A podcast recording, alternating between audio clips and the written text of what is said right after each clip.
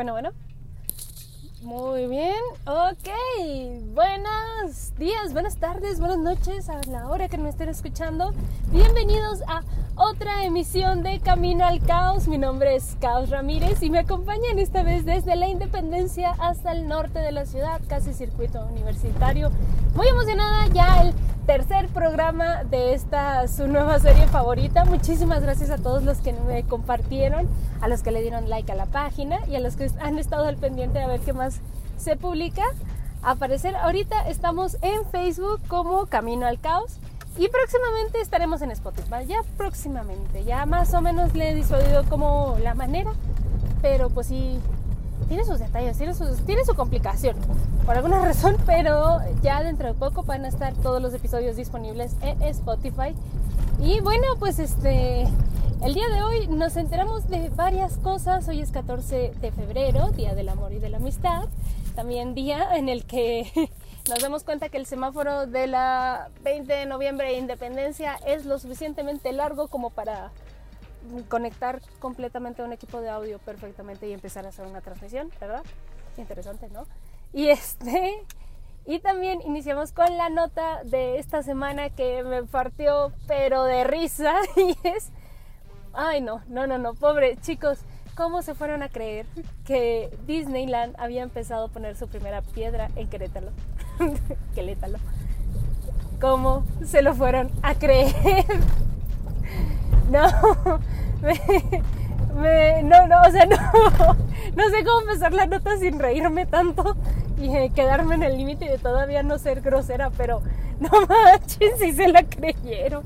Hubo mucha gente que se le rompió el corazón antes ni siquiera de empezar con las festividades del 14 de febrero, sin empezar con todo el drama del Friendson y todo eso, porque se dieron cuenta que la nota que salió en un titular de un periódico con terminación blogspot este, era falsa. y sí, así es, nos levantamos, nos levantamos el día de ayer viendo que era falso totalmente y que el gobernador de Querétaro no había puesto ninguna primera piedra para la construcción de Disneyland y es que sí, Disneyland tiene, o sea, anuncia con bombo y platillo cuando va a ser una nueva sede eh, recordarán el comercial de El patito feo que soñaba con ser Donald ahí en Francia, que fue el que con el que anunciaron que iban a empezar a construir un parque temático ahí en Francia. Y claro, o sea, eh, suena muy bien chicos, pero no. Disneyland en parte puede elevar tanto sus precios por su exclusividad. Entonces, si hay uno aquí en México, le tiras a California y le tiras a Orlando no les conviene, entre menos sean, más le pueden invertir a esos pequeños espacios y más caro te pueden cobrar porque ya es un producto de lujo. Entonces, como ya es un producto de lujo, ya no se queda, vaya, si ya vieron el, precio de los pasajes está desde 1900 hasta 2000 y pico según la temporada. Y vas a ir a pagarlos, a rodearte y a estar lleno de gente. ¿Por qué? Porque es la experiencia Disneyland. Entonces, si tú generas uno aquí en México, la experiencia de Disneyland se va a diluir un poco porque va a haber uno más cerca. Entonces ya no va a poder ser tan caro los que están allá arriba en Estados Unidos. Obviamente no es algo que va a pasar hasta... No es algo que vaya a pasar, de hecho tal vez es posible que es algo que nunca pase. Y sí, lo siento a todos que se les rompió el corazón, pero es muy importante y muchos periódicos ya serios salieron a cubrir la nota de que pues era falsa la nota, valga la redundancia. Y es que es muy importante que vean de dónde están sacando la información, más en Internet. En Internet tenemos una ventaja enorme y es que tenemos toda la información al alcance de un clic. Y el problema es que es tanta, tanta, tanta que ya no tenemos una, ya no vivimos en una época de oscurantismo en donde pues ahí a las largas lograbas conseguir un libro y eso a lo mucho si sabías leer.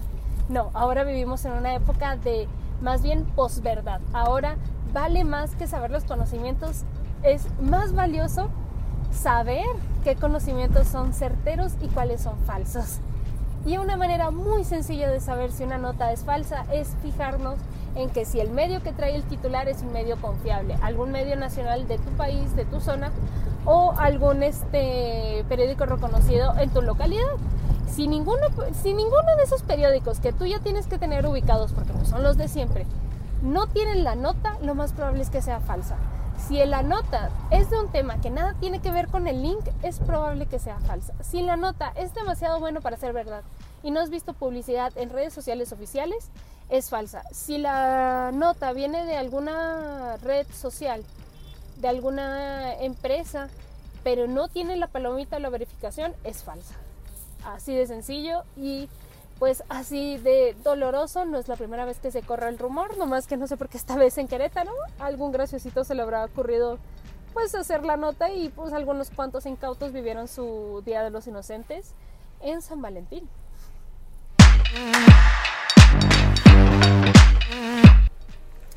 Y bueno, con eso también vamos a dar pie a lo que es la, el tema principal, que sí, no hay nada más cliché que en San Valentín hablar de San Valentín. ¿No es así, chicos? Bueno, pues sí. Eh, quería ser un poquito más original, pero seamos sinceros, la verdad es que es una época en la que no podemos desaprovechar el tema porque ya estamos aquí.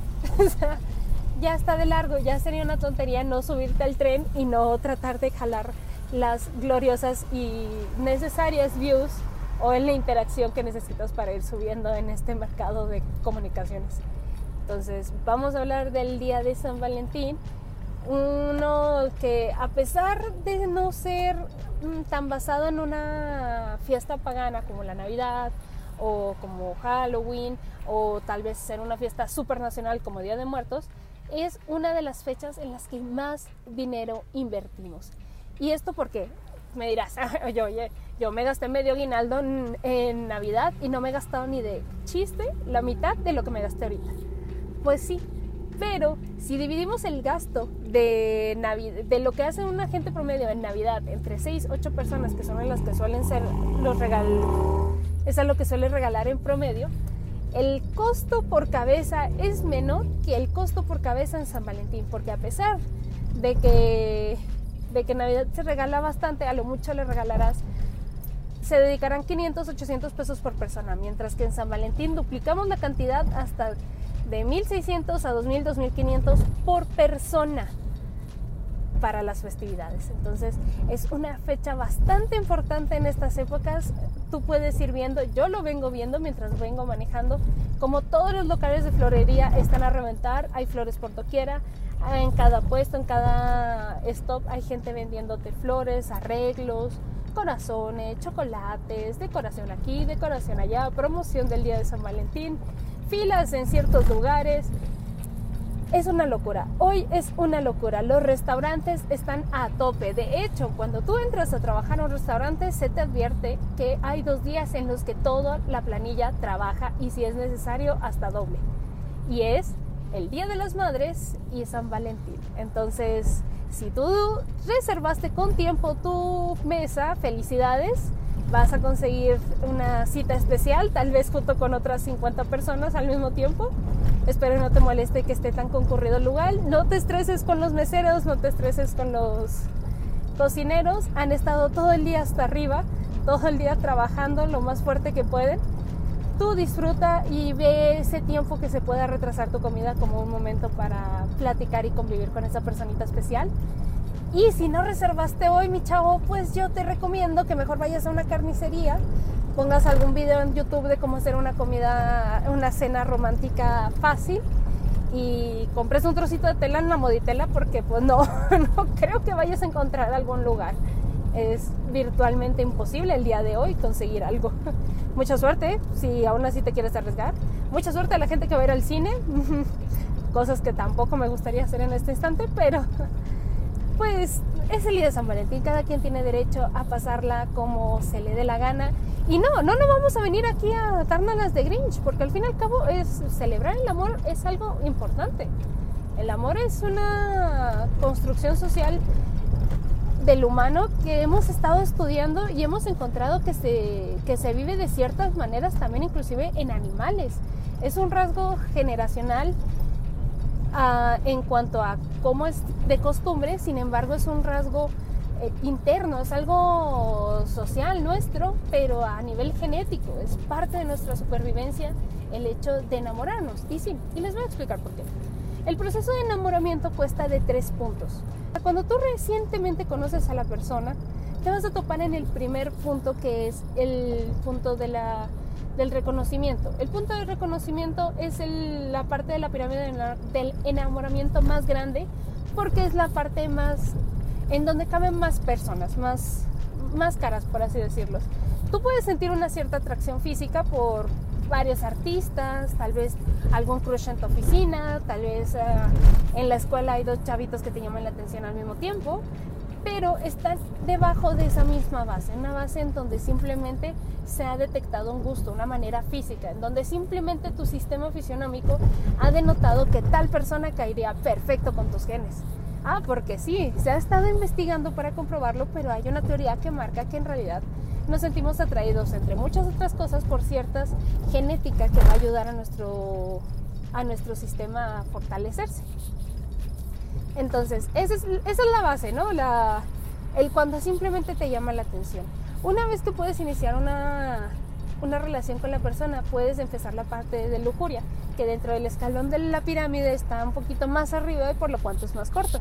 Es más difícil que tú logres entablar una atracción, no necesariamente sexual, sino una atracción más, um, más allá de simplemente ver a la persona y decir, ah, me llama la atención, ah, es bastante guapa, hmm, me gusta cómo habla, me gusta cómo vive, ah, realmente englobar varias características que te tengan prendada y enamorada de esa persona.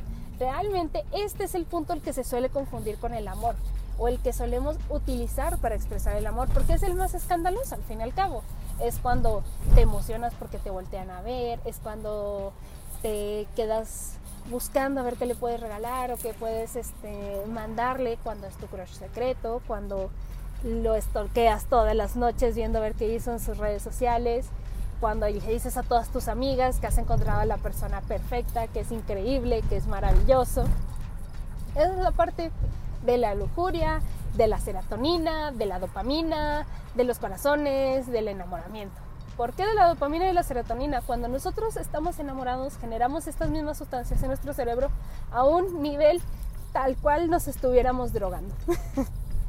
Entonces, y es, va a ser así con esa persona durante mucho tiempo hasta que empezamos a pasar tiempo con ella eh, realmente y logramos satisfacer esa necesidad de, de cariño, esa necesidad de afecto, por así decirlo, una relación de novios una relación de novios que recién comienzan, obviamente no se separan, están todo el día juntos, es hasta difícil colgarse, tratan de siempre presentarse de la mejor manera uno ante el otro. Y así se están unos 6, 7, 8 meses, eh, hasta inclusive año, año y medio. La verdad es que esta fase tiene mucho que ver con la química de tu cerebro, qué tanta dopamina generas, qué tanta serotonina generas y sobre todo, qué tan rápido te acostumbras a ella. Porque llega un momento en el que el cerebro, como la maravillosa, maravilloso sistema que tenemos nosotros como seres humanos, se acostumbra. Se acostumbra, sigues generando los mismos niveles de dopamina cuando te agarra la mano, pero ya no te genera la misma sensación porque has estado tanto tiempo hasta el tope de estos químicos cerebrales que ya tu cerebro necesita un golpe más fuerte para que realmente puedas sentirlos. De hecho, es aquí cuando mucha gente empieza a intuir que es por lo que se dan las, eh, las aventuras. Porque una aventura genera parte de aventura en el hecho de pues, una infidelidad. Como se le dice, es una aventura, es este, un conocimiento nuevo, conoces otra persona, otra vez tus niveles de dopamina se vuelven a elevar. Y a todo eso, ah, súmale que tiene que ser escondidas y te da la adrenalina de que si te descubren, pues todo se va a echar a perder y esto y el otro. Entonces es justo en esta etapa de declive donde pueden pasar, empiezan a pasar ya las cosas diferentes, ya te das cuenta de que no es tan, tan tierno, tan dulce que se ría de todo, ya hasta cierto punto dices, ya madura un poquito cabrón, estamos en el funeral, ya deja de ser chistes, ya no me quedes tan divertido, o tal vez ese gesto que antes hacía y se te hacía como que muy coquetito, ahora ya te empieza a caer gordo, o ciertas cosas que no habías notado y ciertos eh, ciertas manías que tiene la otra persona no los habías visto, apenas empiezan a relucir. También esta es la parte de la relación en donde las personas dejan de aparentar tanto. Sin el, afán, aunque tú me digas, yo siempre he sido la misma persona frente a mi pareja, bueno, pues ya cuando bajan los niveles de serotonina, en tu cerebro ya no, ya cambia. O sea, aunque no me digas que no, mínimo si guardaste una apariencia, pues no de, no de así cambiarte por completo, pero por ejemplo, un domingo por la tarde, si bien tú podrías estar en tu pijama con un agujero en medio de la pierna, ya te cambiabas por alguna, unos jeans súper apretados, poco casuales y una blusa bonita, pero pues ya después de este punto y que se pasó el enamoramiento ya no te da tanta pena recibirlo en pijamas porque pues ya, o sea, va un año y medio, ya más vale que agarramos confianza, ¿no? Esta es la etapa de conformación. Cuando tú llegas a este punto, ya no es tanto los niveles de serotonina, ni la lujuria, ni las emociones lo que te mantienen la persona. Ya no son tanto las cartitas, ya no me emociona esto, ya no me saca de onda. Ya es más bien que tu cerebro y tu química se ha acostumbrado a convivir con esa persona, sin que eso suene mal, no en la costumbre de nos quedamos atascados en la costumbre ya no me siento gusto. No, al contrario, es un proceso en el que ya tienes una confianza real con esa persona y ya puedes entablar una relación más duradera. Que no se basa solamente de pues el físico de ciertas cosas sino que ya se valoran el apoyo ya se valora la comprensión ya se ya se valora el, la conversación. Temitas que antes no eran tan relevantes pues ya se pueden traer a la mesa. Ya hay este punto de la, de la relación. La gente ya conoce los traumas del otro y sobre todo, si se quedan en ese punto y si son sanos, empiezan a trabajar uno por el otro como un equipo. Y aunque esto se vea muy romántico y lo digamos aquí como que, pues como que la idea del matrimonio perfecto, que en el fondo mientras lo estamos pensando nos acordamos de que Chihuahua es el número uno en divorcios. Y uno se pregunta, ah, ¿realmente esta etapa es tan seria? ¿Realmente esta etapa existe? Pues déjenme decirles que sí, realmente está demostrado que nuestra química cerebral cambia y en vez de generar esas emociones, que, esas químicas que nos generan que, que estemos a flor de piel, súper emocionados, súper prendidos, lo que pasa es que tu cerebro, al ver a esta persona, genera la suficiente cantidad de químicos para que tú te sientas relajado, para que tú te sientas tranquilo. Esta persona, más que volverte loco, te trae paz. Y está demostrado, o sea, han hecho los estudios y se ha puesto química con parejas que han durado más de 8 años y se muestra eso. Al ver fotos de sus parejas, se relajan y generan, generan estímulos para tranquilizarse. Se disminuye el estrés, se disminuye el ritmo cardíaco, se calman. ¿Por qué? Porque tienen a la otra persona. Y este es un sistema que nos ayuda también a la larga. Imagínense en muchos años atrás cuando tratábamos de sobrevivir entre mamuts y dientes de sable, pues voltear a ver a tu persona y decir, bueno, mínimo esta no me va a matar tanto. Y eso, eso es la, el periodo de diferenciación y el verdadero amor, el que ya no se nota tanto en las películas o cuando se ponen las películas se marca como el felices por siempre. Que no son felices por siempre, es un, bueno, te tolero, me toleras, vamos a vamos a hacer esto juntos, queremos ir a donde mismo y vamos a ir armando algo bonito, ¿te parece? Hoy no te voy a matar tanto. Como, como lo es, porque una relación de pareja o una relación de varias personas es, es entablar comunicación y darte cuenta que lo que tú consideras que es amor, tal vez no es tan relevante para la otra persona y tal vez lo que tú consideras que no es relevante es amor para otra persona. Hay que encontrar si quieres llegar a ese punto, alguien que comparta tu misma dinámica, ideas dentro de lo que es una relación. ¿Por qué? Porque luego pasa que no, o sea, ¿por qué? Porque somos seres humanos. Y los seres humanos estamos formados no, por, no solo por nuestra química, o sea, es muy fácil si solamente fuera nuestra química, pero también estamos conformados por ideas, por morales y experiencias. Entonces, es importante que si vas a pasar tiempo con alguien, sea con una persona que su moral, sus ideas convivan con las tuyas. Y de hecho, se contrarresta mucho la idea. He visto mucho, mucho que gente que son exactamente iguales no se complementan. No, al contrario, se busca que la gente sean similares. No vas a encontrar a alguien totalmente igual a ti, obviamente. Pero si encuentras a alguien que puedas, con la que, aparte de tener química, tengas esa sensación de que puedan pensar de una manera similar y si bien puedan llegar a un mutuo acuerdo porque ambos saben ceder o lo que les gusta lo que le gusta a una persona para divertirse también te gusta a ti o tienen las mismas ideas de cómo se tiene que gastar el dinero tienen las mismas ideas de cómo se hace el súper inclusive los iguales sí se atraen de hecho para que no te, no te cuenten es otro mito lo que las parejas contrarias no se atraen no eso, eso es falso eso es falso los opuestos necesitan pensar de manera similar a pesar de que tengan ideas diferentes, que su razonamiento sea por más o menos iguales, para que a pesar de que piensen cosas diferentes puedan llevar y tener un debate tranquilo. Si no, les aseguro que esas, son las relaciones de peleas y no, chicos, la realidad eso no es amor. Pelearse todos los días no es amor. Quejarse todos los días de la pareja no es amor. Celarse, preguntarse dónde está el otro, no dejarlo salir, no, eso es toxicidad, ya lo hemos visto. Y la verdad es que si tú ya llegas a un punto o quieres llegar a un punto de, conformación con esa persona, tienes que aprender primero a ser tú una persona para luego tener con quién ser persona. Es importante primero trabajar en nosotros mismos y luego ya ver si podemos compartir ese tiempo con otros. Y sin miedo, o sea, no pasa nada se está muy estigmatizado el hecho de que la gente que está sola en este 14 de febrero no se le está pasando padre y este otro.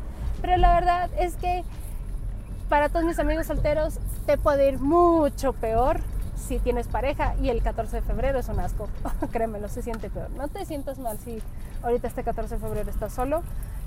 Conseguir pareja no es sencillo porque entablar y encontrar a alguien así que aparte de que te haga sentir amado, sientas que puedas convivir con esa persona, que tengan ideas similares, es muy difícil, es muy difícil. Cada cabeza es un mundo. Hablar el mismo lenguaje es bastante complicado. Mucho, aunque hablemos español. Si estás acompañado este 14 de febrero, por el contrario, te recomiendo que no te estés de Grinch. Mira, tú, tú, tú ya la hiciste, y tú ya tienes tu pareja y créemelo, para, tu otra, para la otra persona con la que estás, eh, no sabes cuáles son las ilusiones y cuáles son las expectativas de este día, tendemos mucho a elevarnos y a, pensar que el 14 debe ser un lugar súper romántico y este y el otro, y como que irnos over the top. Y cuando te vas over the top, casi siempre te decepcionas. Entonces, eh, baja tus expectativas un poco, considera lo importante. Lo importante es tener quien esté a tu lado, con quien festejar la fecha. Entonces, pues de ahí en más, pues ya no te estreses. Si le invitaste a comer en un restaurante bonito, bien. Si le vas a hacer una cena ahí en tu casa, bien. Si simplemente se van a juntar y se van a estar apapachados todo el día, también. Pero les recomiendo que lo festejen porque pues para eso es, o sea, al fin y al cabo, es, es estas relaciones, este amor, este cariño, lo que nos hace unirnos como sociedad. Porque al fin y al cabo la sociedad, dentro de sus núcleos, es la familia, ¿sí? ¿Ok? Entonces, si nosotros no nos quisiéramos entre los integrantes de nuestra familia, que ya bajen la mano todos aquellos que digan que no me llevo bien con mi familia, va, va, ustedes no entran en el club. A ustedes ahí voy, ahí voy. Pero bueno, o sea, nosotros, la familia se mantiene unida, más en México, por el amor. Pero más allá, ¿qué es lo que hace que una familia y otra familia se unan? Es el amor de dos personas que en un principio no tienen nada que ver, se conocen y, uh, en contra de todo lo demás, prefieren pasar el tiempo juntos y formar una nueva familia. Eso es lo que hace y eso es lo que une a estos núcleos familiares y lo que a la larga en muchos espacios nos genera una sociedad. Y lo hermoso y lo maravilloso es que no solamente gracias a este tipo de relación se unen los nuestros familiares, sino que conocemos otras familias a través del amor con nuestros amigos, con nuestros compañeros, con la gente con la que vamos y convivimos también nos vamos uniendo y también vamos comprendiendo una pequeña sociedad en base a cariño y en base a lealtad y en base a amor. Entonces sí, es importante celebrarlos. Márquenles a sus amigos, díganles que los quieren. Si tienen pareja, pues salgan y disfruten, disfruten, porque sí, chicos, o sea, el amor se tiene que celebrar y al fin y al cabo, si te quieres decir que es una fecha mercadotécnica, pues sí, realmente sí, se le exprime jugo a esto, porque es algo inherente al ser humano, entonces se le exprime y sácalo y dame tu dinero. Pero ¿sabes qué? ¿Sabes para qué sirve toda esta sacadera de dinero en este momento? Es el 14 de febrero cuando venimos a romper la cuesta de enero, porque gracias a este gasto la economía se reactiva y volvemos a iniciar ahora sí con más ganas. Así es, chicos, entonces Festejen el 14 de febrero, regalen unos corazoncitos, compren cosas cursis, desen, es el momento y disfruten. Bueno, yo ya casi llego a mi destino, pero vamos a cerrar esta transmisión ya aquí en este momento. Muchísimas gracias por haberme escuchado en estos minutitos que estuve acompañándote y te estuve platicando y comentando sobre algunas cositas y detallitos que nos encontramos por ahí. Si quieres saber más del tema, puedes este, escribírmelo en los comentarios. Si estás en contra de lo que dice, también pónmelo en los comentarios. Ponemos hora y lugar y nos peleamos. No hay bronca. Aquí en Chihuahua todo se puede. si quieres compartir, dale like. Muchas gracias por seguir a la página y estate muy al pendiente que de poco voy a subirme a Spotify. Estoy muy emocionada, muy feliz. Capítulo número 3. Ya también se me hacía que este no lo podíamos sacar. Estuve muy enferma a principios de esta semana. Yo pensé que no. En algún momento sí llegué a sentirme como que ya me estaba yendo, ya estaba batallando. Un resfrío bastante fuerte. Oh, bastante fuerte. Y ahorita pues estamos ahora, otra vez está haciendo calor y luego dentro de poco va a venir un frente frío. ¿Qué diablos, qué diablos? Febrero es un mes de clima loco, ¿verdad? Febrero es un mes de clima loco. Entonces, pues bueno, ya esta transmisión llega a su final. Nos estamos viendo la próxima semana, según yo, los jueves a las 6. Pero se me hace que vamos a ir cambiando la fecha los viernes a las 6. Sí, sí, sí. Viernes a las 6 a partir de ahora. Muchísimas gracias por escucharme. Y recuerden, sobre todo recuerden, el caos siempre encuentra un camino. Hasta la próxima, mi nombre es Caos Ramírez. No olvides seguirme tanto en Twitter e Instagram como caos-rmz. Nos vemos. Música